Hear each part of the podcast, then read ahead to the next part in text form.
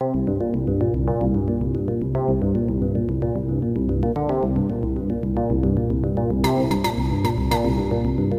L'actu économique. La Chine soutient la République démocratique du Congo dans la répression des activités minières illégales. C'est ce qu'a affirmé Wu Peng, un cadre du ministère chinois des Affaires étrangères, qui a indiqué sur Twitter que les autorités de Pékin avaient ordonné aux six entreprises minières chinoises interdites d'activité par le gouvernement de la province du Sud Kivu de plier bagages et quitter les sites dès que possible.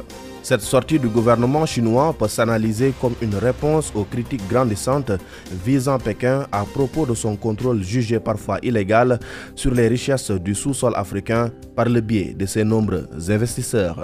L'actu du pétrole et du gaz. Au Kenya, Africa Oil table sur un plateau de production de 120 000 barils jour sur ses sites d'exploitation. Isabelle Diop. Tout à fait.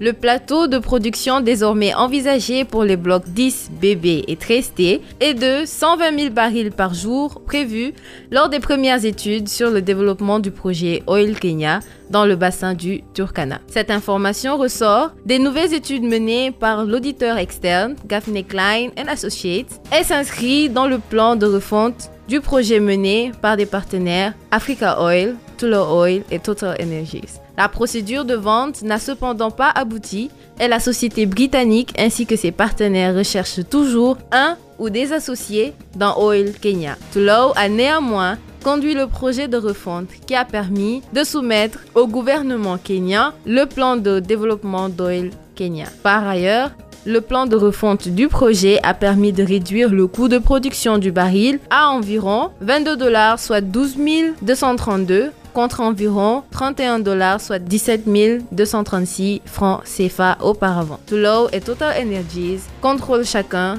25% d'oil Kenya. Isabelle Diop, euh, merci. Merci à vous également, mesdames et messieurs. E-Business, c'est fini pour aujourd'hui. Mam Abdougaï Kassé était à la présentation, à la technique euh, Maxime Sen.